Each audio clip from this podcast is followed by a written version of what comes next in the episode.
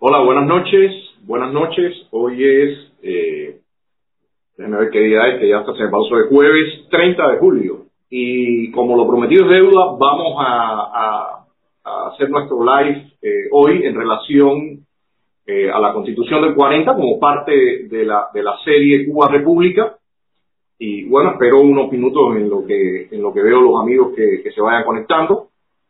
Creo que va a ser un programa bastante interesante. De hecho, eh, vi eh, bastantes comentarios, se compartió bastante el, anuncio del programa, como les decía. Eh, hoy vamos a tratar el tema de la, de la Constitución del 40 dentro de esta serie de programas y vamos a buscarle distintas aristas, ¿no? Por una parte vamos a vamos a analizar el, el escenario político que ya veníamos viéndolo en los programas anteriores, pero vamos a, a, a reenfocar en el tema de la Constitución y también un análisis comparativo en relación a la Constitución de 1901. Este análisis comparativo eh, nos va a servir para enmarcar eh, lo que el escenario político para eh, entender lo que ocurre en, en, este documento, o sea, cómo se enfoca este documento en relación a los actores y al escenario político que se estaba viviendo en la época y cuáles son las diferencias que se marcan con, el, con el, la constitución de 1901. Y bueno, eh, sin más voy a, invitar a, los colegas, a los amigos eh, Fernando Damaso y, Emilio Cartas para que nos, nos acompañen. Buenas noches, ¿qué tal Emilio y qué tal Fernando? ¿Cómo están ustedes? Buenas noches, gracias por la invitación. Bueno, un placer, un placer. Eh, Vamos a arrancar porque el tiempo, el tiempo es corto y, hemos visto que en estos programas se, evapora. Eh, la idea, como habíamos, le habíamos mencionado a los amigos, es eh, hacer un, una, dar un vistazo a la Constitución del 40, valorándola en, el contexto político y de los actores y en el momento que se vivió, sobre todo la relación también con la Constitución de 1901 y, y, la, y lo que significó este documento en, en su momento. Entonces, eh, vamos a, yo quería empezar, eh, eh, buenas noches Carelia también, yo quería empezar un poco retomando lo que habíamos visto en los programas anteriores. Habíamos visto el periodo de los generales y doctores, la Primera República hasta 1933, donde principalmente primaba la Constitución de 1901, Luego, en el, en, ya en el periodo del 30, después de la caída de Machado, eh, aparecen nuevos actores políticos, actores que vienen con, una impronta distinta, con paradigmas distintos, eh, marcados por, la, eh, por el movimiento de la izquierda a nivel internacional también, una dirección mucho más hacia lo socialdemócrata, una inestabilidad política en esa década del 30, eh, ya leyes que se habían promulgado, que tuvieron después eh, su presencia casi directa en la Constitución del 30, eh, por supuesto por los mismos actores que la promovieron en esa década, después fueron constituyentistas y estaban presentes en la elaboración de este documento. Y en general, creo que, que, todo este proceso que, que, tuvo, como mencionamos, luces y sombras, marcó la creación de este documento. Yo quisiera en ese sentido, no sé cuál de, ustedes prefieren, quizás Fernando, eh, que nos hablen un poco de, o sea, contextualizar este, este documento para, para a partir de ahí empezar a hacer toda la comparación con la, la el documento de 1901 y, y ver cuál qué, qué sé o qué marcaba eh, la constitución de 1940. Fernando. Sí, yo creo que voy a tomar la palabra ya que me la estás cediendo.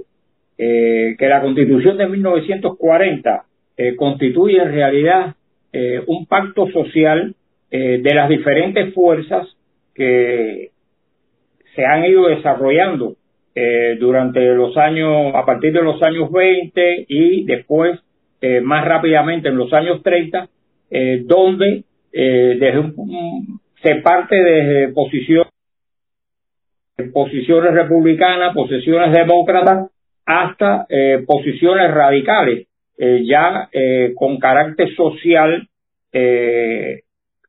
planteadas por los diferentes constituyentes. De un extremo al otro, o sea, de lo liberal a lo radical, hay una amplia gama de constituyentes que buscan el justo medio, tratar de combinar lo individual con lo social. Y eso es eh, lo que em, se logra en la Constitución de 1940. Cuando uno analiza eh, todo lo que se vio allí o lo que se debatió o los problemas que se trajeron a debate, eh, se da cuenta que siempre es un debate entre extremos, o sea, lo individual y lo colectivo, es lo que está primando durante toda la constitución. Y eh, este debate se va resolviendo en, los cuatro meses que dura prácticamente eh, la constitución, que hay que marcar que esto fue debatido públicamente, se asistía al Capitolio donde se producían los debates, estos debates se transmitían por la radio, se, por altavoces a las afueras del Capitolio e inclusive se publicaban en la prensa. O sea que la población estuvo inmersa eh, totalmente en los debates que dieron, trajeron como consecuencia la Constitución de 1940. En este punto, eh, Fernando, y preguntarle a, Emilio también. Para mí, a mí me parece que por una parte es, claro, eh, la, es clara la importancia de que una constitución aparezca como un consenso de las distintas fuerzas políticas y que realmente proporciona estabilidad. De hecho, lo que se estaba viviendo en, el periodo del 30, eh, esa, esa tremenda inestabilidad, esa cantidad de presidentes, e, esos pactos que se hacían y se rompían con una facilidad eh, tremenda, eh, se busca con la constitución del 40 establecer un periodo o establecer ya un pacto que permita una gobernabilidad y una estabilidad. Sin embargo, yo soy de la, de la opinión, y sobre todo viendo en retrospectiva, que la presencia de, algunos grupos políticos como los comunistas, eh, desde mi opinión, eh, eh, sembró o puso dentro de la Constitución elementos que al final creo que eran elementos que, que podían causar o que, o que iban en detrimento del individuo como centro la responsabilidad individual y que generaba ese, ese espíritu de Estado paternalista y también eh, las bases para un populismo y la demagogia política. Eh, ¿Cómo tú ves este punto, Emilio? Bien, eh, ante todo quisiera retomar tu, tu pregunta sobre el contexto social de la Constitución del 40.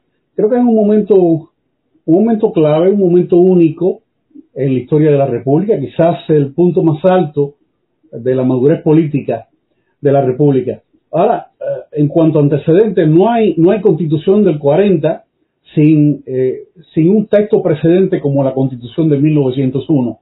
Si se parte de la constitución de 1901 para llegar al 40.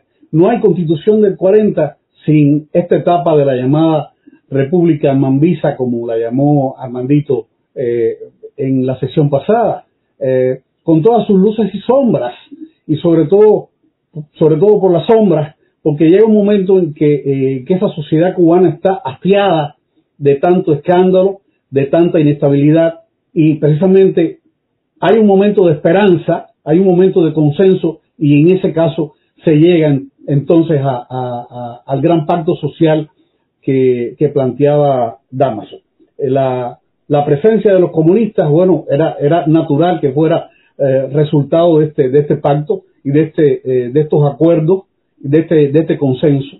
Eh, así que eh, cada uno aportó eh, su visión y yo creo que en la medida en que, en que vayamos desarrollando el programa veremos cuál, cuál fue la huella que dejaron cada uno cada uno de esos partidos, qué, huella dejó en la constitución del 40.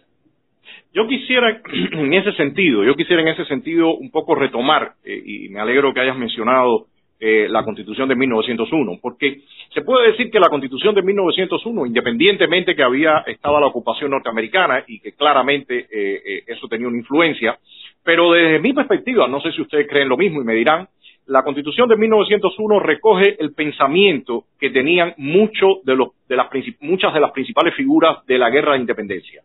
lo he repetido varias veces, el discurso de, de Agramonte es un discurso eh, clásico, un discurso perfectamente encajado en ese liberalismo clásico, eh, con todos los elementos. Eh, veíamos también en Martí, independientemente que, como también mencionamos, tiene distintas lecturas el pensamiento de Martiano, pero veíamos en Martí también un enfoque que tenía que ver con la libertad, la libertad individual y ese liberalismo clásico que imperaba sobre todo en, en, en el, los 1800, la segunda mitad del siglo, y la, constitución de 1900 tiene ese peso principalmente, muy similar a la, constitución americana, tanto en, su parte dogmática como en su parte orgánica, la, distribución de los poderes, los, los derechos y libertades fundamentales del individuo. Eh, sin embargo, eh, que se planteó la, supuesta debilidad por, el, exceso de, peso del presidencialismo. Yo creo que, eso se suponía que era una de las debilidades, sin, em, embargo, yo creo que, que, por lo menos de mi perspectiva, la debilidad no estaba en el texto, sino en los actores políticos. En ese sentido, la constitución del 40 se corre hacia, hacia, la, hacia la izquierda. La constitución del 40 se corre hacia la izquierda, dando más preponderancia al, como decía, al Estado paternalista, eh, se introducen y se le da mucho más peso a los derechos sociales y, se busca un sistema de gobierno semi eh, semiparlamentario. Entonces, ¿cómo ven ustedes eh, esta, esta comparación entre la del 1 y la del 40 y sobre todo, Emilio, con lo que tú decías, ¿qué, peso tuvo eh, o qué importancia tuvo el, el, escenario político y la dinámica política para que se planteara la necesidad de una nueva constitución? Bueno, los cubanos, eh, los cubanos que, redactaron y aprobaron la constitución de 1901, eh, amaban, amaban extrañablemente a su patria y lo habían demostrado en los campos de batalla. Pero a la vez eran cubanos que sentían una profunda admiración por los Estados Unidos, por el régimen democrático de Estados Unidos, lo cual no era ninguna novedad. Eh, eh, Estados Unidos era en ese momento el ejemplo uh, del mundo en cuanto a la, sociedad democrática. Eh, tomaron tomaron la Constitución de Estados Unidos como punto de referencia. Así que ahí está la clave de, por qué algunos se preguntan, ¿no? ¿Y por qué? Bueno, ¿por qué se parece? Bueno, se parece precisamente porque la Constitución de Estados Unidos era muy buena y los cubanos eh, admiraban eh, la, democracia americana y plasmaron algunos de estos lineamientos en su Constitución. Ahora, ninguna constitución es garantía de, estabilidad de gobierno ni, de buen gobierno. Así que, eh, pese a que era una magnífica constitución, la de 1901, aunque pudiéramos considerar eh, el énfasis tan grande que, eh, que tenía el poder del Ejecutivo, lo que vino después fue realmente una deformación, no solamente una falta de aplicabilidad de la Constitución, sino hacer caso omiso incluso de las, de las cuestiones que planteaba la Constitución. Así que... Eh, Pero Emilio, en ese caso, y pasándole un poco la pregunta también en este tema, Fernando, el, problema era la Constitución o el problema era los actores políticos y, y, la, y los grupos políticos o las instituciones, eh, hablando, refiriéndome principalmente a los partidos políticos, porque sabemos que las democracias liberales descansan eh, el, ejercicio del poder descansa tremendamente en los partidos políticos y eh, los, el uso de los pesos y contrapesos de, la estructura eh, eh, de gobierno que se establece. ¿El problema era el texto o el problema eran los actores y las instituciones? No, pues permíteme. hay una realidad con relación a la constitución. Fernando, Fernando, creo que Fernando, creo que Emilio iba a, terminar su idea. Quiero, discrepar con Antonio en, este punto. Es decir, si bien por un lado estoy de acuerdo contigo en la importancia de los partidos políticos, es decir, no solamente los partidos políticos, es decir, en Cuba falla la constitución de 1901, porque en Cuba había cubanos y en Estados Unidos eran estadounidenses. Lo que quiero decir, había otra cultura, había otro, otro desarrollo de la sociedad, había otra historia. Quizás la sociedad cubana de, de 1901 no estaba preparada aún. Ahí incluyo los partidos políticos también y las personalidades entre los partidos políticos. Recordaremos que hablamos eh, en, sesiones pasadas de que esos partidos políticos de, la, de la Primera República eran más bien partidos caudillistas. No había ninguna plataforma que, eh, esencial que los diferenciara. Se seguían hombres. Es decir, que no había condiciones para que esa eh, constitución progresara. Adelante, Fernando. No, yo iba a repetir precisamente que Enrique José Barona hizo un planteamiento muy interesante, ¿no? Eh, la constitución de 1901, los cubanos llegan eh, sin una práctica de ejercicio de poder. O sea, los cubanos han eh, realizado una guerra y conocen teóricamente eh, todo el funcionamiento de cómo esto es en Estados Unidos y un poco que idealizan lo que va a ser la República. Y esta constitución, como es lógico y como se ha planteado varias veces, trae mucho de la constitución norteamericana. Pero al aplicarla, como decía Emilio, en las condiciones de Cuba, no existían realmente en ese momento las condiciones para esa aplicación. Eso sucedía en Estados Unidos, que había una trayectoria ya de años, aquí era nuevo. ¿Qué trajo por consecuencia esto? Que muchos de los participantes en esta constitución, al tiempo, se dan cuenta de que no funciona, de que hay cosas que no funcionan, que no funcionan. Y lo que más le llama la atención es que el poder se concentra demasiado en las manos del presidente y que eh, los demás órganos de poder prácticamente eh, no funcionan, eh, son ineficaces, no tienen participación. De ahí que comienzan a manejar el criterio de cambiar. Ahora, cuando se produce la constitución de 1940, ya hay una experiencia acumulada. O sea, han pasado 38 años, bueno, 37 años, porque fue en el 39 cuando se discute, de diferentes problemas de luces y sombras durante la República. Y esta experiencia acumulada es la que permite aportar eh, toda una mano de criterios novedosos que uno eh, iban hasta unos extremos, otros se quedaban cortos, pero que llegan a la constitución de 1940 a diferencia de la de 1901, que es una constitución virgen prácticamente para la República. Yo quisiera, yo quisiera en esto eh, preguntarles a, ustedes, y ya entrando en, materia, y a partir de eso también ir comparando algunos elementos de la de 40 con el 1, que, que nos digan eh, los principales elementos que ven ustedes ya concretamente en la, en la Constitución de 1940. O sea, cuáles son los puntos principales que ustedes ven, eh, positivos y negativos, eh, eh, para, para su momento, y también eh, en relación a la de 1901. No sé quién de los dos prefiera comenzar. Bueno, eh, yo creo lo siguiente, antes de entrar a, tocar los puntos principales de la Constitución del 40, eh, yo quiero señalar una cosa muy específica y es la gran diferencia de artículos de la Constitución de 1901, que son 115 a los 286 de la Constitución de, de 1940. ¿Qué pasa? Los constituyentes pretenden que todo lo que ellos manejan esté reflejado en la Constitución. No confían en las leyes complementarias. ¿Por qué? Porque en definitiva las leyes complementarias de la Constitución de 1901 tampoco se hicieron y por lo tanto no hubo aplicación. Entonces tenían la inseguridad esa de que lo que no quedaba reflejado en la Constitución no se iba a cumplir. Y cargaron la Constitución de una cantidad de detalles y de cuestiones que realmente no tenían por qué estar dentro de la Constitución. Desgraciadamente, cuando vemos después el desarrollo de los acontecimientos, vemos que tampoco eh, se implementaron las leyes y que prácticamente las leyes comenzaron a, implementarse en el año 48 con el gobierno de Carlos Primo Socorro. Pero bueno, eso queda por delante. Eh, eh, hay, algunos puntos que, que son realmente fascinantes en la Constitución de 40. Pudiéramos, los tres, hablar de estos puntos que, hemos considerado como grandes logros. A mí me llama mucho la atención la prohibición de la reelección presidencial, porque esto había traído demasiados problemas en, la, en esa primera república, en la República Mambisa, ¿no? Eh, la prohibir la reelección.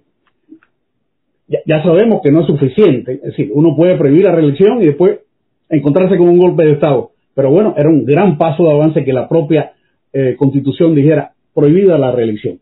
Bueno, y la, y la, la relación de derechos sociales también es impresionante. Eh, digamos, la jornada máxima de ocho horas diarias, eh, el, el, el, derecho de los trabajadores a un mes de descanso, un mes de descanso por once meses de trabajo, seguros sociales, derecho para a, la mujer embarazada, eh, la proscripción del latifundio, la proscripción del latifundio. Es decir, hay un, hay un grupo de, de, de, mm, de derechos sociales que son impresionantes. Eh, Fernando, hace un rato hablábamos de eso, quizás tú pudieras completarlo, ¿no? Sí, hay una, yo pienso que debemos ir tratando estas cuestiones, ¿no? Ir tocando algunas de ellas. Yo creo que una importante y que juega un papel eh, y que ha jugado un papel preponderante durante todos estos años es eh, lo referente al establecimiento de la propiedad privada, o sea, el reconocimiento o la ratificación de la propiedad privada y la prohibición de la confiscación de bienes. ¿Qué pasa? En la Constitución de 1901 la confiscación de bienes quedaba en poder en manos del poder ejecutivo, pero eh, prácticamente se podían hacer confiscaciones de bienes de tipo político, etcétera. Esta Constitución de 1940 en primer lugar, ratifica la importancia que tiene la propiedad privada para el desarrollo del país y que sin la propiedad privada eh, no hay desarrollo realmente. Y establece medidas muy rígidas en contra de la confiscación, al extremo de que solamente aceptan la confiscación como que sea un problema de interés nacional e inclusive ese problema de interés nacional está bajo un régimen de indemnización que no acepta que sea por bonos del Estado ni nada parecido, sino que tiene que ser en efectivo y pagadera la indemnización antes de que se produzca la indemnización.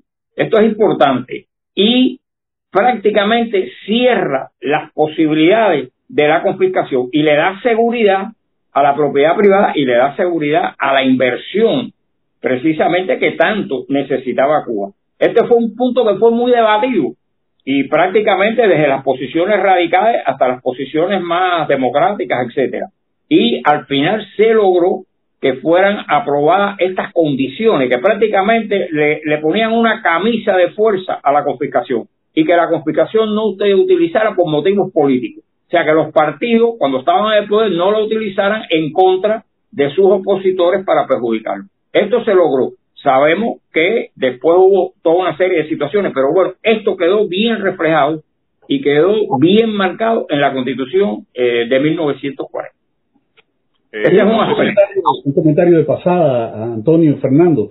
Yo diría que eh, cuando uno relee la Constitución del 40, la relación de, de derechos individuales que tienen que ver con la preservación de la vida y de la estabilidad familiar y personal, uno se da cuenta que pudiera considerarse el documento en la Cuba de hoy plenamente contrarrevolucionario o anticomunista. Es decir, ese documento eh, te revela la gran cantidad de derechos perdidos a partir del año 59.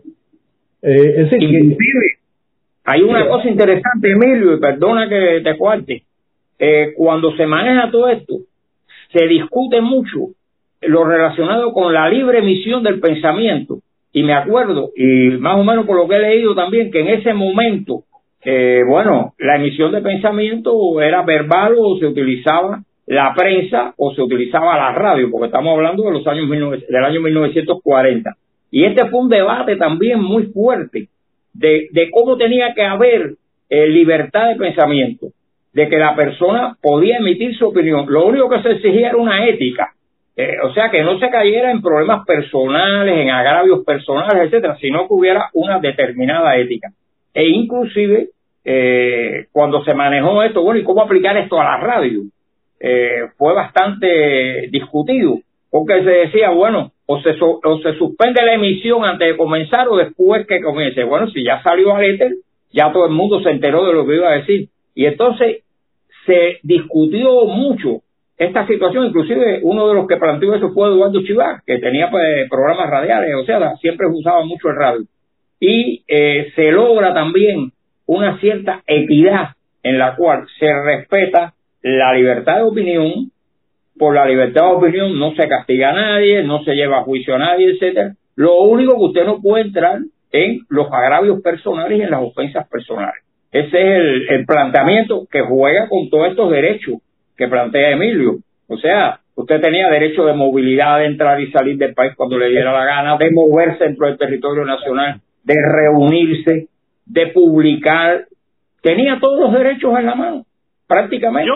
sin embargo, yo, yo debo confesar, y lo he dicho otras veces, que, que yo en lo particular eh, tengo mi duda sobre el rumbo que toma eh, el, el país y la visión y la proyección política, el, cambio eh, de lo que eh, es la constitución del 1 al 40. Yo tengo mis dudas y le digo y les digo por qué. A mí me parece que todo la, influencia eh, de este grupo que aparece en los años 30, la influencia que tiene la izquierda a nivel internacional, el, claro giro hacia la socialdemocracia y con las características de América Latina del populismo, yo honestamente eh, creo que yo hubiera sido, en lo particular partidario, de eh, darle un vistazo nuevamente a la del 1 y ver qué elementos ahí podían eh, variarse, reformarse, pero no, ir, no irse a la preponderancia de un Estado protector, sino dejarlo en la responsabilidad individual. Y yo quiero citarle algunos ejemplos con referencia a eso. Eh, si, por ejemplo, yo les leo el artículo 59 de esta Constitución, dice, se creará un Consejo Nacional de Educación y Cultura, precedido por el, por el Ministerio de Educación, estará encargado de fomentar, orientar técnicamente o inspeccionar las actividades educativas, científicas y artísticas de la nación. O sea, yo veo, yo veo ya acá eh, el peso que tuvo eh, la participación de, estos grupos o de estos actores de, izquierda, incluso en algunos casos eh, radical, como era el caso de los comunistas. En el artículo 60, por ejemplo, en relación al tema del trabajo, dice, el trabajo es un derecho inalienable del individuo, el Estado empleará los recursos que estén a su alcance para proporcionar ocupación a todo el que carezca de ella, y asegurará a todo trabajador manual o intelectual las condiciones económicas necesarias a una existencia digna. O sea, yo veo elementos claramente populistas y, de izquierda que en mi opinión eh, ayudaron eh, o, fueron eh, creando el escenario político para que después se desplegara mucho más ese populismo. Y, y en mi opinión eh, ciertos discursos, eh, como los ocurridos después en, los 50 y con Fidel Castro y todo lo que conocemos después, pero no quiero eh, entrar en, esa, en, ese momento histórico, pero se iba generando el terreno para que se saliera de la exigencia o de la necesidad y responsabilidad del individuo como, como ladrillo de la, de, de la sociedad, como parte orgánica de la principal de la sociedad, y se pasara al Estado como Estado protector. Por acá después también puedo leerle uno eh, relacionado con la, con la vivienda, que también es el, el, el, Estado asumía una responsabilidad en que cada ciudadano tuviera una vivienda digna. Y todos estos elementos, en mi opinión, esa, esta eh, eh, constitución extremadamente larga de 286 artículos y, y, incluso eh, interviniendo en, temas que corresponderían en todo caso a leyes complementarias y, incluso en, algunos países ni siquiera eh, el Estado se responsabiliza de eso. Eh, yo honestamente tengo mis dudas, tengo mis dudas y, les digo, en mi opinión tiene que ver con todo esto, esto, esto que estamos viendo acá tiene que ver con esas sombras que tuvo la Primera República donde no se pudo lograr eh, la estabilidad política eh, basado en los principios eh, que implica el, una democracia liberal. No sé cómo ven ustedes. Mira, eh, perdona, hay una situación ahí que es interesante y que es lo, que, lo siguiente. la constitución de 1940 o a la constitución de 1940, una de las críticas que se le hace es que algunos de sus artículos eran prácticamente imposibles de cumplir en un eh, tiempo mediato o inmediato inclusive. Eran más bien eh, deseos, esperanzas, cuestiones de carácter idealista, porque por ejemplo esto mismo de asegurar la vivienda a todos los ciudadanos, bueno, sabemos que eso inclusive todavía no se ha cumplido. Y no vamos a hablar de otras cosas. Quiere decir que había una serie de planteamientos que no respondían realmente a la situación tanto económica que tenía el país ni a sus posibilidades reales. Y esto, como es lógico, venía de la influencia de todas estas organizaciones sociales. Sí, sí perdón, es, el, artículo 79 que dice el Estado fomentará la creación de viviendas baratas para obreros también. Ese es otro de los que... Sí, precisamente. O sea, venía de todas estas exigencias de carácter social que eh, le daban al Estado, o sea, querían que el Estado asumiera la responsabilidad de toda una serie de cuestiones que entraban en el plano también individual de las posibilidades de las personas y el Estado las asumía como tal. ante una realidad que el Estado no tenía condiciones para cumplirla, ni en un plazo mínimo siquiera podía cumplirla. Esa es la, una de las críticas que se le hace y se le señala a la Constitución de 40. Aparte de eso, eh, yo creo que eh, aquí es importante también, eh, ya que estamos hablando de este tema, en, en la Constitución se maneja el, el, célebre tema de la sindicalización. Aquí se llama sindicación, parece que esa era la palabra que se utilizaba en ese momento.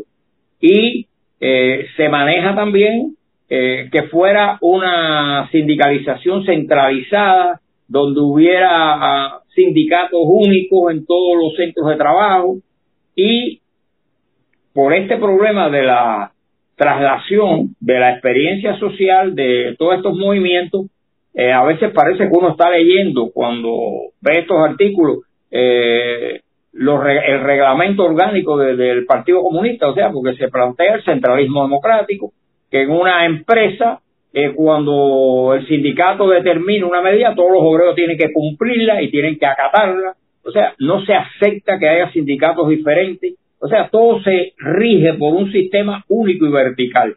Eso eh, se planteó y desgraciadamente, desgraciadamente, en la constitución de 1940 eh, se le dio prioridad a esa concepción. Y eh, aunque después aparecieron alguna serie de sindicatos menores, pero en realidad eh, el gobierno le dio prioridad a eh, la sindicalización centralizada y todos sabemos que la sindicalización estaba en manos en ese momento del Partido Comunista, el Partido Socialista Popular, que era el que había trabajado en la masa obrera y el que tenía posibilidades de actuar dentro de esa esfera de la economía del país.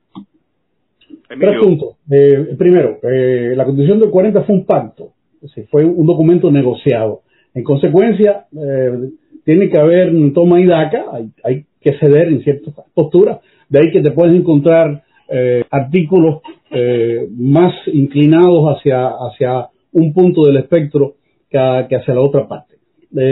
segundo, el hecho de que haya em, artículos o propuestas inviable no necesariamente está ligado a, que tenga un matiz rojo o rosado, sino eh, son errores que los encontramos en, cualquiera de, de las formulaciones, hayan venido de un grupo o de otro. Eh, y hay varias, y hay varios eh, artículos que son inviables y otros que son verdaderos disparates, tal y como los especialistas en constituciones lo han estudiado.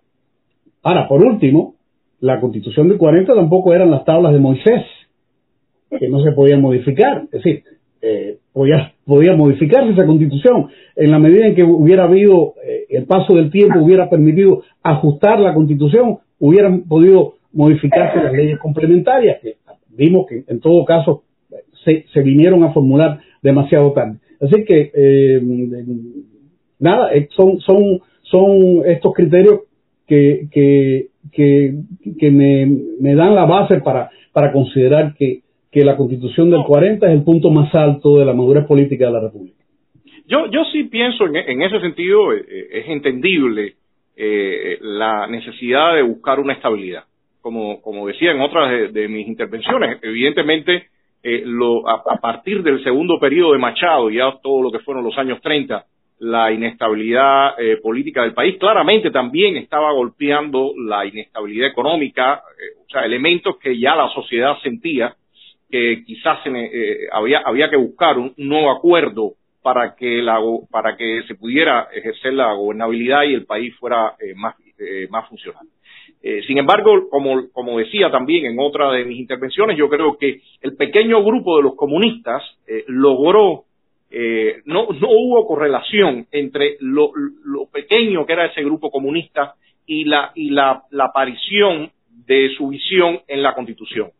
Y, y, de hecho, no solamente de los comunistas, como mencionaban en, el, en, el, en uno de los programas, en el programa anterior, eh, realmente eh, ya la, los actores políticos estaban mucho más corridos a la izquierda o a la socialdemocracia que eh, lo que había eh, lo que se, había tenido al principio de la República y durante el, eh, todo ese eh, periodo de la Primera República. Obligatoria, o sea, necesariamente ese pacto social tenía que tener, o ese acuerdo social tenía que tener, lucir como ese momento y eh, lamentablemente eh, la visión que no solamente preponderaba en Cuba, sino eh, a nivel internacional, incluso en temas económicos, tenemos que recordar que el keynesianismo era lo que estaba primando y en el propio Estados Unidos, que era referente para Cuba, la intervención del Estado era mucho mayor de lo que había sido en, décadas anteriores. Entonces, yo creo, yo en lo particular entiendo perfectamente bien ese punto, Emilio,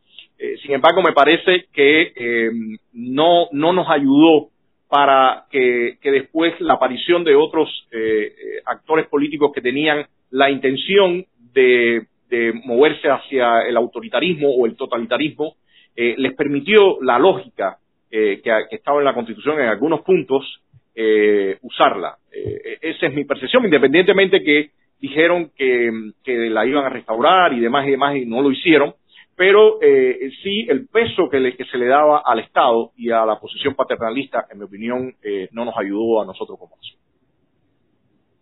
Mira, hay, un, tema que yo creo, Antonio, que debe tratarse y juega con esto, ¿no?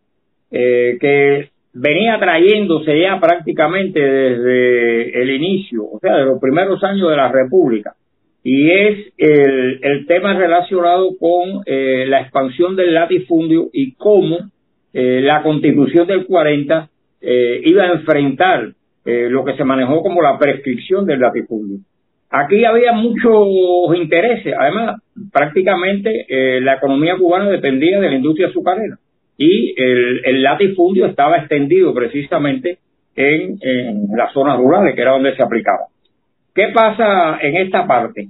Que en la prescripción del latifundio se va igual a los extremos, desde una posición liberal, democrática, hasta una posición totalmente radical, donde eh, se plantea eh, intervenir toda la finca, establecer un límite de un límite de, de, posesión de la tierra, etcétera, etcétera.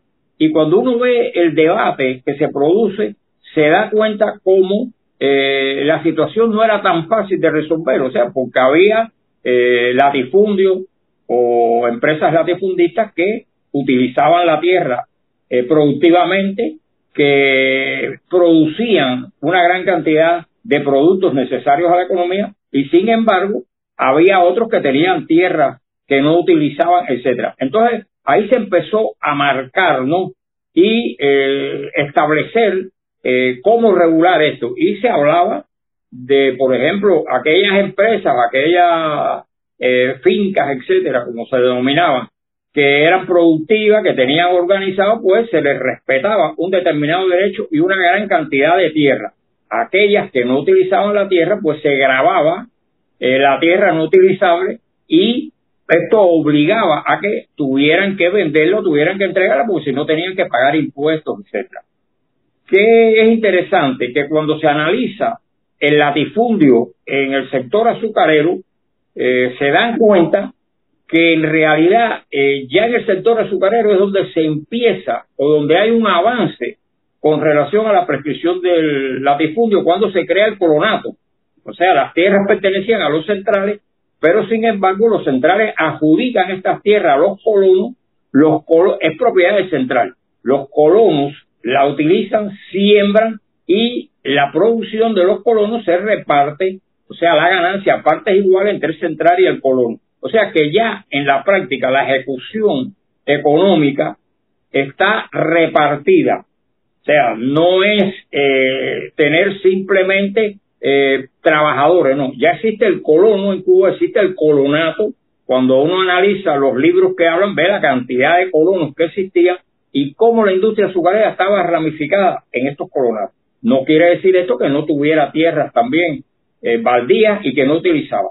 Pero eh, en este tema del, latifundio es muy importante y eh, definitiva con toda una serie de medidas concretas eh, muy específicas se prescribe en la constitución de 1940 el latifundio. O sea, se prescribe como tal eh, la tenencia esta de la tierra no productiva.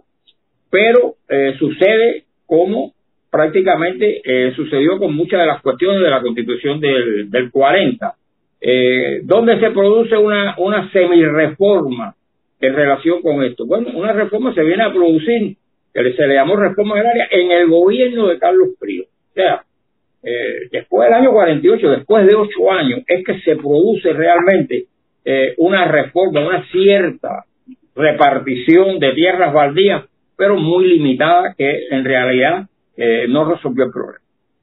Yo creo que antes de pasar a, las preguntas y comentarios del público, que, por lo que he visto hay bastantes, eh, solamente quisiera mencionar como dato curioso la partición que se dio de los partidos políticos, porque por una parte aparecía eh, el Partido Liberal, o sea, uno de los grupos era el Partido Liberal, el Partido Nacionalista, junto con el Partido Comunista, eh, el Partido Nacional Revolucionario, y por otra parte estaba el Partido Revolucionario Auténtico, el Partido Demócrata Republicano, un partido conservador, el Partido Acción Republicana, el Partido ABC, y, honestamente cuando, cuando leo esto eh, me causa la misma impresión de cuando hablábamos de los partidos políticos durante la Primera República, que, uno se confundía en el sentido de, ver eh, eh, el nombre de un partido que supuestamente tendría que tener una, una plataforma detrás. Y, sin embargo luego las alianzas con el partido, o sea, personas que entraban al partido opuesto, después salían, después regresaban, o sea, que, realmente el, la, el mapa político era eh, bien difuso en ese sentido, excepto los comunistas que, marcaban eh, eh, un posicionamiento bastante radical, el resto de los actores realmente eran un poco era un poco difuso el mapa el mapa político. No sé qué piensas, Emilio.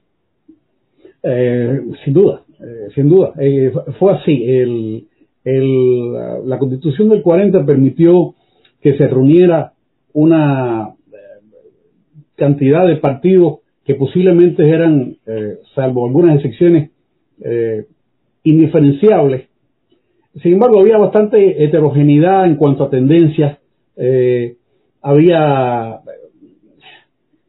creyentes, no creyentes, ateos, agnósticos, gente que profesaba diferentes eh, em, creencias religiosas dentro de las iglesias, eh, variedad de, opiniones.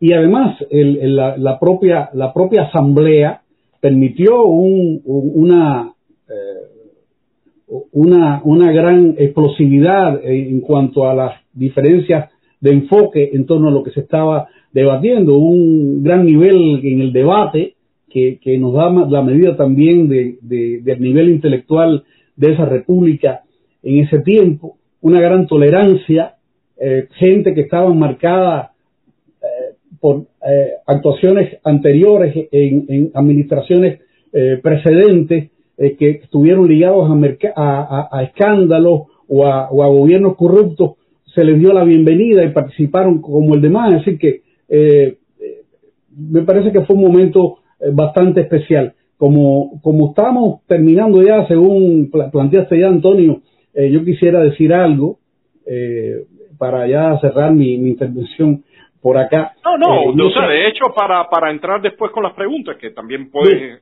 fallarte. Yo, creo que, lo, peor, lo peor que tuvo la constitución de, del 40 fue que no se aplicó que no se aplicó, o se aplicó mal o se aplicó solamente eh, de manera parcial. De todos modos, no hay ningún eh, país que de, cuya, cuya estabilidad y bienestar dependa de la existencia de una constitución, ni siquiera de la constitución y una separación de poderes, eh, poder ejecutivo, poder legislativo, poder judicial. Es decir, eso existía. Y como tú mismo has, comprobado, Antonio, viviste en México, al igual que yo, y, hemos visitado otros países. Los países latinoamericanos tienen constituciones y tienen separación de poderes, por lo menos la, mayoría de ellos. Teóricamente. teóricamente. Y, bueno, ya, ya sabemos. O sea que eh, yo creo que es necesario, eh, en un momento dado, no solamente que haya una constitución y separación de, de poderes, que yo diría que sea una condición sine qua non. Tiene que haberla, al menos en, mi, consideración, tiene que haber leyes complementarias que la hagan valer, que la hagan viable. Tendríamos que tener servidores honestos servidores públicos honestos. Es decir, tú puedes tener la mejor constitución, si tienes servidores públicos deshonestos, estamos mal.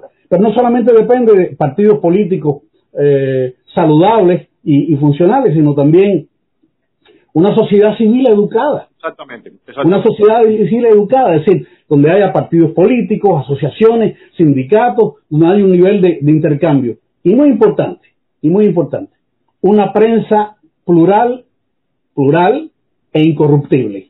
Porque la, Cuba republicana tuvo infinidad de periódicos, infinidad de revistas, pero también junto a eh, excelentes eh, publicaciones, había otras que eran eh, una, una, una, perdición, una, una basura y que se, se, funcionaban a partir de regalos del poder. Así que si, si tenemos esos puntos, comenzaríamos bien, comenzaríamos bien, porque siempre es necesario tener la confrontación eh, la presidencia, el poder ejecutivo, tener la confrontación no solamente del resto de los poderes, el resto de los estamentos, sino también de la prensa y de la sociedad civil.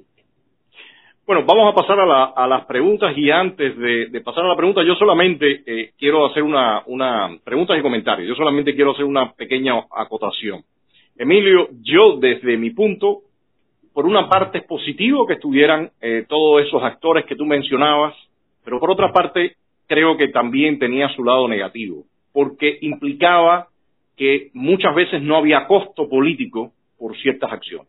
Entonces, creo que eh, si bien eh, facilitaba lograr un apaciguamiento o un cierto entendimiento, por otra parte mandaba el mensaje de que usted cometía eh, las acciones que cometiera, bueno, pues se le iba a pasar la mano y iba a poder seguir ejerciendo como un actor político. Entonces yo creo que que, en ese sentido tenía eh, este, este elemento sus pros y sus contras. Entonces, Aile, por favor, para las preguntas. Sí, hola, buenas noches a todos los amigos, buenas noches Fernando, Antonio y Emilio. Tengo un comentario de Manuel Prieres que dice que la C40 fue progresista, socialista, donde la derecha nunca apareció y el permitir que el PSP formara parte a la postre contaminó dicho proyecto al extremo que esa constitución jamás protegió a los cubanos del peligro comunista. Blas Roca en la C40, que es el padre de la C76. Y Zoe Valdés dice, no había izquierda ni derecha, la del 40 es una constitución por la reconstrucción social, tal como afirmaron Batista y Santiaguito Rey Pernas. Ese es como el, como el dilema siempre eh, sobre la constitución del 40, si tiene visos comunistas eh, y por eso es más o menos eh, eh válida. No, sé, no sé si Fernando o, Emilio quieran empezar por ahora. Sí, yo quiero decir la, la constitución del 40, como dijimos, es un pacto social donde participan todos los sujetos que tenían actividad en esa época. Por lo tanto, no se podía excluir a ninguno. Yo creo que la Constitución sí tiene elementos que pueden tener carácter socialista, pero tiene otros elementos que no tienen nada que ver con carácter socialista. O sea, que son de carácter liberal, de carácter democrático, de carácter republicano. La, Constitución es eso, es una mezcla de lo que se logró y yo creo que un, un gran papel en, en lograr eso en la Constitución le correspondió a Cortina, que era el que, que responsable de la comisión coordinadora. O sea, ir jugando, ir manejando todas estas opiniones y engarzarlas en, en, un proyecto que fuera aprobado, por lo menos por la mayoría. Y así fue que se logró la Constitución. Yo no creo ni que se fue para un lado ni que se fue para el otro. Al contrario, eh, hay una opinión, da la casualidad que la voy a leer porque la tengo aquí a mano, de la Comisión Internacional de Juristas de Ginebra, del Consejo Económico y Social de las Naciones Unidas, valorando la Constitución del 40. Y esta Comisión Internacional de Juristas dice sobre la Constitución del 40, la cubana, se logró equilibrio entre las estructuras republicanas, liberales y democráticas y los postulados de justicia social y promoción económica. Yo creo que esa es la constitución del 40. Eh, yo, yo sobre eso quiero decir que quien considera la constitución del 40 como una constitución comunista o, rojísima, y eso está, eh, está diciendo algo que no tiene eh, sentido. Y quiero poner un ejemplo básico.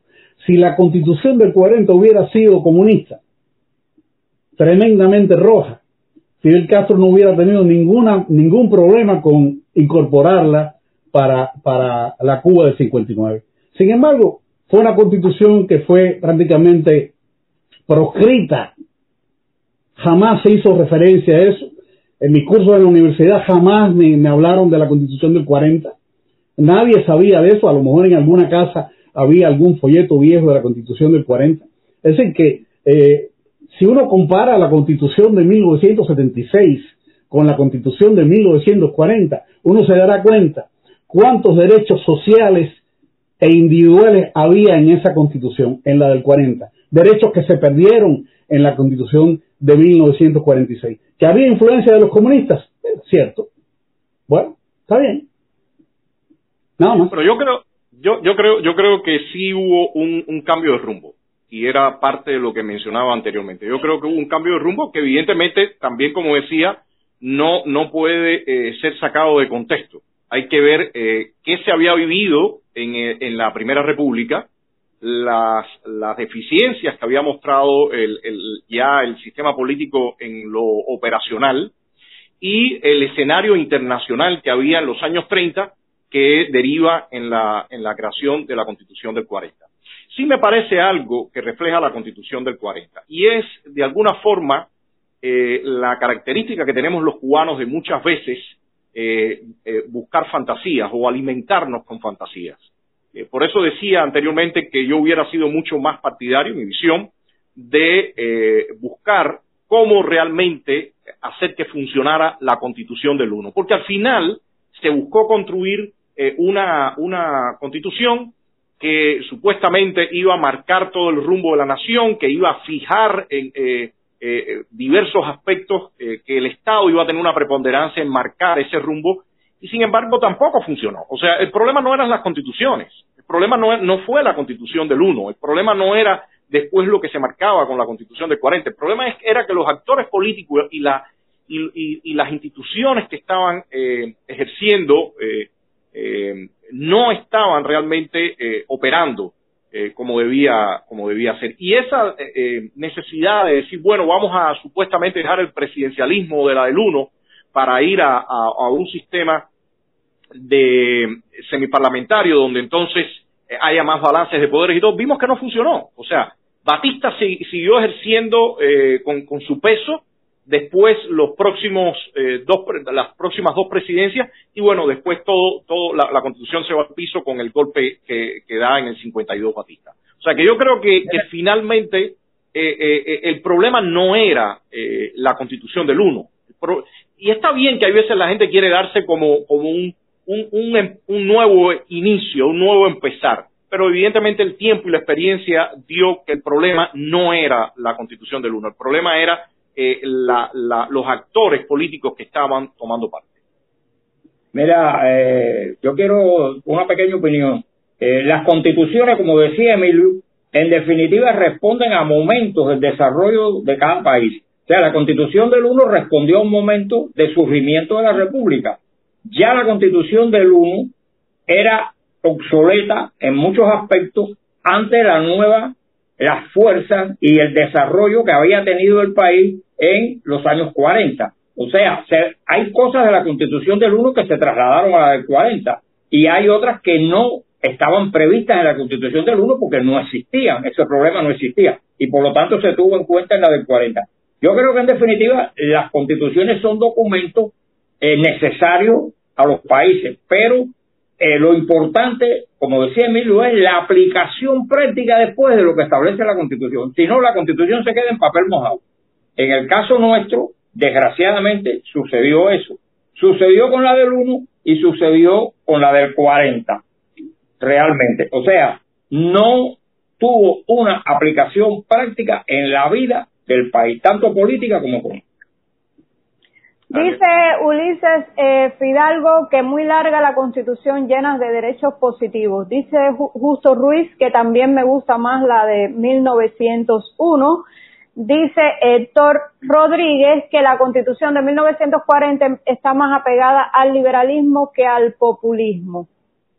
Y dice Waldo Luis, Cruz Linares que hay una realidad, esa es la que tenemos y ahora no se puede cambiar. Se debe volver a implantar para que lleguen las nuevas propuestas de actualización. Este es otro de los debates que existen. Eh, llegado el momento, mm, algunos plantean que se debe retomar la constitución del 40 en un proceso de transición o en, o en, un, o en una Cuba post-Castro yo creo que es un debate amplio. Bueno, Emilio, Emilio, adelante. Oh, si, si quiere que yo me lance el río en cuanto a eso, voy, voy a hacerlo. Eh, yo creo, que es sencillamente absurdo. Es absurdo eh, ahora, en estos momentos, en el siglo XXI, pedir eh, la reimplantación de la Constitución del 40. Porque para que pudiéramos reimplantarla, tendríamos que tener la sociedad de 1940. Tendríamos que tener los actores sociales de 1940 a nuevos actores sociales, a nuevas realidades, a nuevos problemas y a nuevas mentalidades, tiene que haber una nueva constitución. Ahora, la nueva constitución eh, de Cuba, la que van a aprobar esos cubanos que les toque redactarla y aprobarla, yo pienso que podrá tomar lo mejor de todas las constituciones, de la del 1, de la del 40.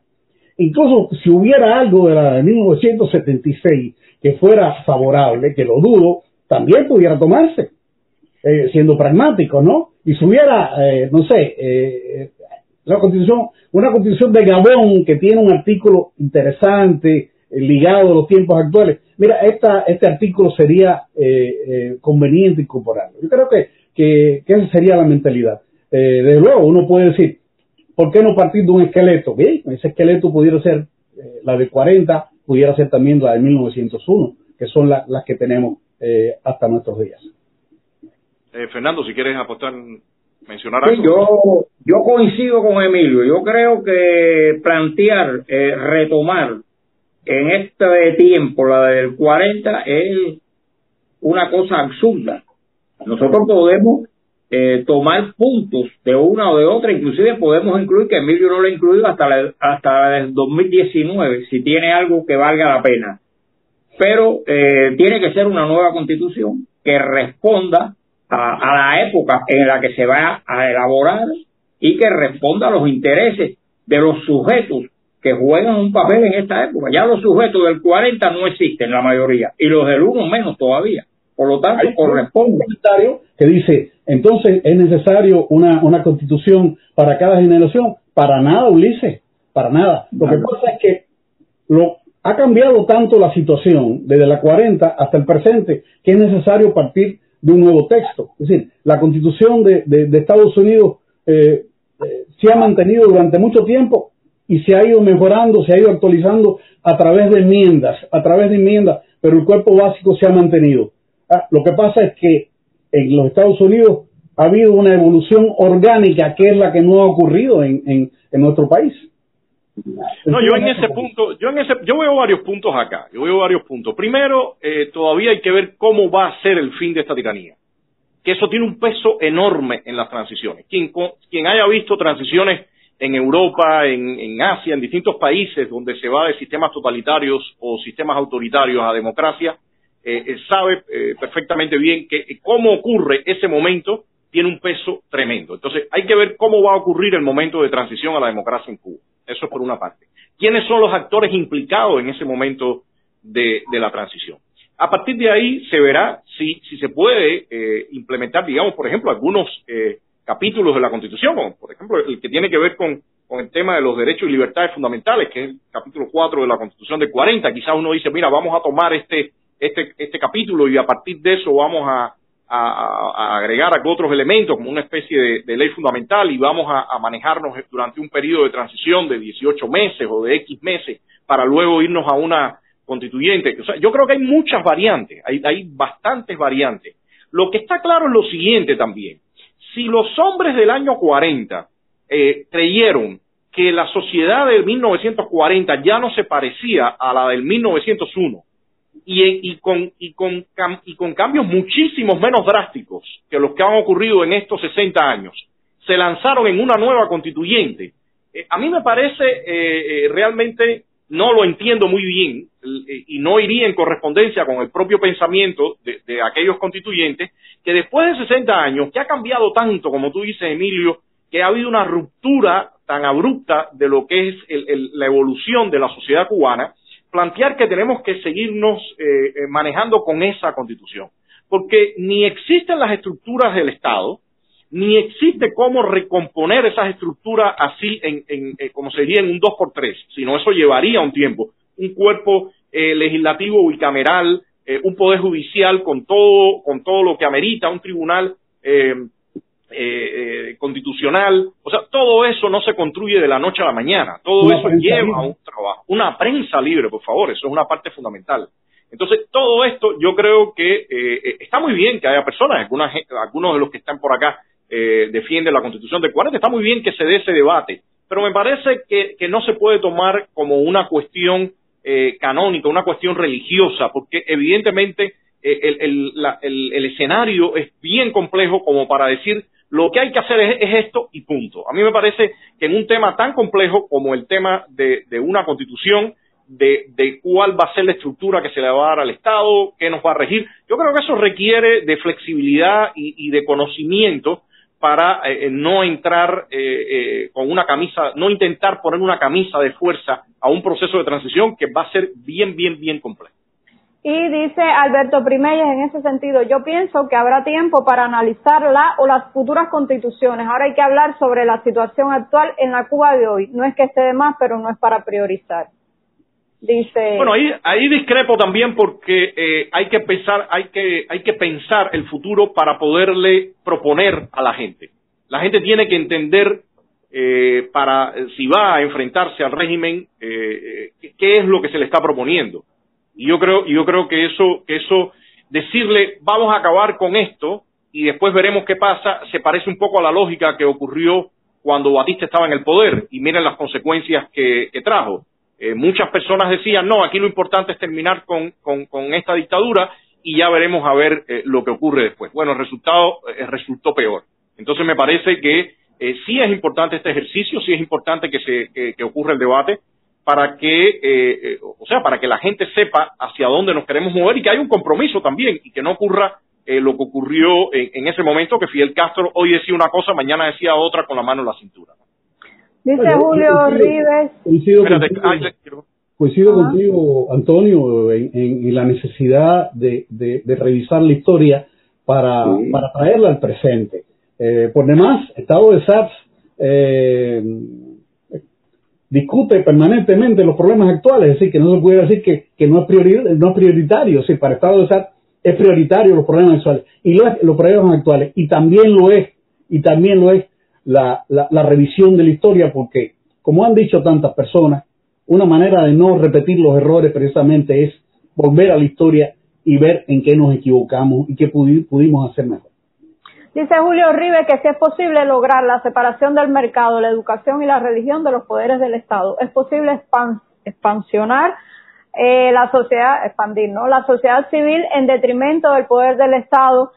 Eh, eh, Antonio, bueno, en ese sentido, en ese sentido, la, la, la del uno daba eh, más flexibilidad en, eh, ponía más preponderancia en el individuo, la, de, la del 40, independientemente que también respetaba los, derechos individuales, los mencionaba, pero daba mayor participación del Estado. E, ese es el tipo de temas que vamos a tener que discutir en el futuro, eh, y, sobre todo se parezca... En el 40 el Estado se iba haciendo más grande también. No, fue una época que a nivel global el Estado jugó un papel eh, preponderante. Está, o sea, si hay una guerra es evidente que las cosas tienen que alinearse más. Sea, e, en un periodo de guerra, y sobre todo de guerra mundial, eh, eh, bueno, pues todo el mundo entiende que tiene que haber una dirección, es como un ejército, los ejércitos siempre tienen eh, un, un, mandato o un, mando más vertical. En periodos de paz, por supuesto, las sociedades se mueven con muchos más centros y, sobre todo en la actualidad. Entonces, en ese sentido, me parece que habrá que habrá que, discutir todo esto en el futuro. ¿Cuál es el, rediseño que le vamos a dar a la sociedad cubana? Dice, eh, algunas personas hablan que, o sea, una de las eh, premisas, ¿no? Por las que las personas plantean que se debe instituir de nuevo la, la Constitución del 40 es porque no ha sido derogada. eh, eh, había un comentario que incluso decía que Fidel Castro eh, no pudo derogarla. Bueno, es que depende de lo que llamen derogarla, ¿no? Porque lo que ocurrió es que Fidel Castro la aplastó en, en concreto y la aplastó tanto que, que, atomizó la sociedad cubana y rompió todas las estructuras que, en las que descansaba esa constitución. Entonces, eh, en la práctica, eh, esa constitución, eh, la, por eso de, ahorita el propio Fernando y Emilio lo decía, las constituciones tienen al final como pacto y como acuerdo social, tienen que ser un reflejo de la sociedad que se está viviendo y la sociedad que tenemos en Cuba, incluso esta, esta, esta nación transnacional que tiene un pedazo allá en la diáspora y tiene otro pedazo acá, o sea, eso no se parece en nada a la Cuba de 1940. El, el, el punto es bastante, yo diría, complejo eh, como para, de, nuevo repito la, la, frase que usé ahorita, como para poner una camisa de fuerza en un proceso de transición. Sí, justo, justo, Ruiz dice que por poner más énfasis en el individuo es que me gusta más la de 1901 respecto al, al otro comentario. A mí me gusta el amarillo. bueno, y yo tengo una pregunta yo, porque eh, hace un rato eh, Fernando hablaba de, de por qué, sobre, sobre el dilema ese de que si era comunista, que si tenía los tintes y bueno, estaban los comunistas ahí metidos y tú decías que porque, bueno, porque habían tenido que incluir a, esa, a esas personas porque estaban en el, en el, en el marco político de la época. Y yo me pregunto, en una Cuba eh, post Castro, habría que incluir entonces, bajo esa premisa, había que, habría que incluir a los comunistas castristas también, porque esa es una, esa es una de las cuestiones eh, que constantemente, incluso desde la oposición, se manejan desde Cuba que para ser democráticos nosotros teníamos, tendríamos que permitir a quienes han durante 61 años destruido, eh, acabado con la vida de, de, tantas personas eh, en, o sea, yo, eso tendría sentido entonces bajo esa premisa. Déjame, déjame comentar algo, déjame comentarte algo, eh, ay, le disculpo un momentico, Fernando. Yo, yo pienso que primero los contextos son muy distintos. Lo que, lo, el papel que jugaban, eh, el, el, jugaba el Partido Comunista en los años 30 es muy distinto a lo que ha pasado 61 años después. O sea, hay que recordar que en aquel momento, aquel partido, independientemente que tenía, eh, era lo que ha sido, lo que ha sido los partidos sí, pero el comunismo ya estaba acabando en el mundo. Bueno, sí, sí, pero déjame, déjame contestarte. El, el, yo estoy hablando de los actores principalmente que estaban acá. Eh, no, no podías decir que La Roca eh, había mandado a fusilar a nadie, ni, ni había eh, ocasionado todo lo que ocasionó él o de lo que participó incluso él después. O sea, yo creo, yo creo que eh, claramente eh, eh, eran dos momentos. yo en lo particular, por supuesto, lo he dicho muchas veces, yo creo que, era, que eso fue entrar el, veneno en casa, pero bueno, como decíamos ahorita, ellos estaban en el escenario político y muchos creyeron que era necesario que, que, participaran para lograr esa estabilidad, porque realmente tenían una influencia y movilizaban a obreros y estudiantes y sus grupos, ellos tenían sus grupos. Ahora, eh, el escenario ahora es muy distinto. Estamos hablando de un partido que ha sido el brazo político de una tiranía, que han participado de todo el destrozo, de todo el abuso, de fusilamientos, de violaciones de derechos humanos profundas. O sea, eh, los escenarios son muy distintos. Y bueno, yo en lo particular eh, creo que como, como brazo de, de la tiranía, como brazo político, mi opinión debe ser disuelto y, incluso los personajes que están ahí, que han pagado y que han sido responsables de, vidas humanas, tienen algunos que pasar por, habría que ver todo el proceso de justicia transicional y, y algunos hay procesos de ilustración que se han hecho en otros países como la República Checa que invalida a ciertas personas de participar durante años en la vida política. Yo creo, yo creo que, el escenario es complejo, pero, pero desde mi punto de vista, e, ese partido comunista eh, igual que fue el, algún partido, el Partido Nacional Socialista y todo lo demás, fueron eh, brazos políticos de sistemas tiránicos. Yo creo que eso, eso hay que tenerlo muy en cuenta. Eh, los, procesos de transición ofrecen diferentes alternativas en, lo, que se ha visto hasta el presente. Como tú señalabas, por ejemplo, el Partido Nacional Socialista, el Partido Nazi, fue prohibido, ¿no? Fue prohibido. Sin embargo, pueden existir partidos de tendencia fascista, para darle algún nombre, o de extrema derecha, por así decirlo.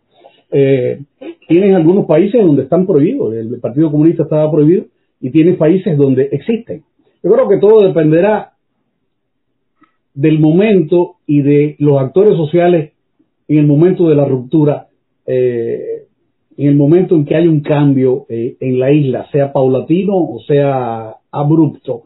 Eh, habrá que decidir. Hay algunos estudiosos que han especulado de que la fractura del régimen castrista va a posibilitar la aparición, la aparición de tendencias, digamos, reformistas dentro del Partido Comunista y la aparición tal vez de un nuevo partido. Es decir, si hay una recomposición de, de, de, elementos del antiguo Partido Comunista que posiblemente tal vez fueran reformistas en ese momento, en ese, en ese eh, digamos, etapa de la, de la, del, quiebre, pudieran eh, formalizar un nuevo partido y sería muy difícil excluirlo, aunque uno pudiera, digamos, excluir a personas en lo individual, pero, pero no a un partido que, es decir, un partido que se adscriba, digamos, a la socialdemocracia difícilmente sería proscrito en la, en la futura Cuba. Sí, no, no, yo no estoy hablando, Emilio, o sea, mi punto no, no tiene, un momentico, un pequeño detallito nada más, Fernando, yo no estoy hablando de, de que no hayan partido de izquierda, o sea, yo lo que estoy hablando es precisamente del Partido Comunista de Cuba, o sea, si hay alguien que eh, de las personas que han estado implicados en ese partido, que realmente no tengan una responsabilidad directa en eso, en muchos casos se permite que se conformen nuevos partidos y participen de la vida política. Yo me refería a, los actores y al partido. De acuerdo, de acuerdo. Antonio, yo creo que aquí es interesante eh, también eh, tener presente en, en qué condiciones se puede producir la transición. Si esta transición se produce de una forma violenta, es una situación. Si se produce de una forma pacífica, paulatina, es otra situación. Y la relación con los sujetos que participen en esa transición es diferente también. Eh, yo coincido eh, con Emilio en que, eh, correcto, los responsables, este partido que es el responsable de 60 años de miseria, claro, que no puede aceptarse como tal. Ahora, puede haber elementos, como ha sucedido en otros países, que tienen ideas socialistas o ideas comunistas, eh, reagrupan una organización política, crean un partido de carácter reformista, de socialdemócrata, de lo que sea, y yo creo que sí, que en este nuevo escenario no se le puede prohibir. Estamos hablando, no estamos diciendo que se permita el responsable de 60 años de tragedia. Eso está excluido. Pero sí estamos hablando porque en definitiva, dentro de ese partido no todo el mundo piensa igual, no todo el mundo tiene el mismo grado de responsabilidad, aunque lo haya aplaudido o lo haya acatado, porque en definitiva el pueblo cubano entero tiene su grado de responsabilidad porque hemos permitido estos 60 años y hemos en determinados momentos aplaudido y hasta apoyado las cosas que se han hecho aquí. Y después, bueno, nos hemos dado cuenta y hemos tomado otra posición. Entonces tenemos que partir con esa vista. Además, eso no nos corresponde. Bueno, por lo menos a mí no me corresponde, le corresponde a las personas, los sujetos que vayan a tener que enfrentarse con ese peliagudo problema. Claro que sí. Claro que bueno, dice Julio Rives que respetamos y apoyamos una república constitucional y presidencialista con un Estado lo más pequeño posible que no interfiera con el mercado, la educación y la religión, si esa es una propuesta, pues. Bueno, pues bueno, e, e, esa es mi línea en lo particular, esa es mi línea. Bueno, eh, los comentarios están eh, caldeados, bueno, yo déjame, déjame. Hay personas que, que, que tienen este tema de la Constitución del 40 así muy un poco como eso es lo yo que creo, yo, yo creo, yo creo, bueno, primero eh, eh, comprometernos también con los televidentes de que eh, la idea que tenemos es que al final de, de esta serie, cuando lleguemos y, y, y terminemos con el año 59 eh, quizás eh, hacer uno o dos programas, veremos ya toda la aceptación y todo el movimiento que tenga, de recuento. Y por supuesto, en ese momento de recuento, vamos a, nuevamente tocar los temas de las constituciones, porque son, la del 1 marca todo el periodo de la Primera República y la del 33, eh, la del 40, perdón, marca desde el 33 eh, eh, hasta, hasta el 59, de alguna forma, aunque fue escrita en el 40, pero ya, ya venía gestándose. Entonces, eh, le prometemos eso, seguir con los debates, pero yo sí quiero repetirle, y lo he hecho en mis lives, eh, a, muchas de estas personas que están con el tema de la Constitución del 40, señores, la política no es una camisa de fuerza. La política evidentemente está basada en principios, está basada en visiones, pero en el momento que usted dice, yo tengo esta camisa de fuerza y la voy a aplicar, bueno, ahí empiezan eh, serios problemas. Entonces, claramente, y en lo particular lo he dicho siempre, mi visión es el, Estado lo más pequeño posible, la mayor preponderancia en el individuo, pero el escenario político que, tendremos en el futuro cuando eh, empiece el proceso de, transición es total incertidumbre. Entonces, eh, ya veremos cuando lleguemos allá todo lo que va ocurriendo. No sé, Fernando y Emilio, algunas palabras para, cerrando. Claro, eh, yo, yo quiero que quede claro que yo soy eh, admirador eh, de la Constitución del 40. quiero decirlo para porque es la verdad. Yo cada vez que la releo me asombro de, de, de a dónde llegaron las cosas en ese momento de esa sociedad cubana y, y cuántas cosas buenas encierra. Eh, es una pena que se haya truncado ese camino, que se haya, camino, que se haya roto el hilo democrático y, creo que en el futuro ah, habrá que esperar que otros cubanos también eh, salgan y, tengan la claridad y la visión que tuvieron eh, los constituyentes de, de 1940. Así que, bueno, a mí me ha encantado participar en este debate con ustedes, con Fernando y con Antonio, y, y ojalá que, que, que, podamos repetir experiencias parecidas. Eh, Fernando. Yo, yo, coincido en esto también con Emilio, no me quiero repetir. Eh, yo defiendo la constitución del 40, creo que es una gran constitución y que demostró eh, una mayoría de edad eh, de los cubanos en el momento en que se hizo, pero no se puede aplicar eh, mecánicamente a la situación actual. Eh, la situación actual eh, necesita también de una mayoría de edad de los cubanos que participen en ella, o sea, que demuestren y que imiten la mayoría de edad, de edad que tuvieron los constituyentes de 1940. Claro que sí.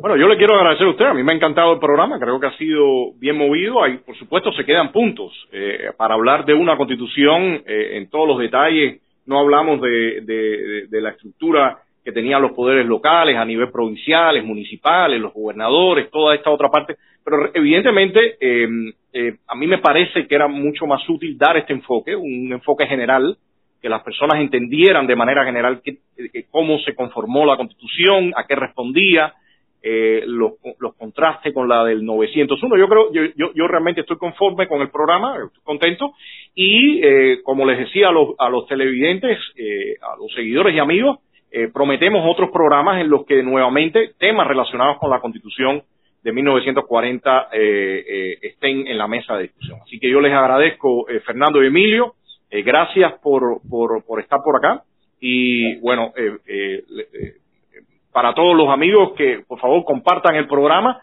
que se siga generando todo este debate y, bueno, vamos a, continuar el próximo, el próximo jueves, igualmente de 8, eh, de 8 en adelante, sobre lo que ya es el periodo del, del 40 en adelante, o sea, el mandato de Batista, eh, Grau y Prio. Eh, vamos a, cubrir esos 12 años nuevamente tocando temas económicos, temas sociales y cómo eh, fue evolucionando ya incluso la aplicación de, esta constitución. Así que les agradezco, buenas noches a todos, gracias por, eh, por participar y, nos vemos eh, nuevamente el próximo jueves.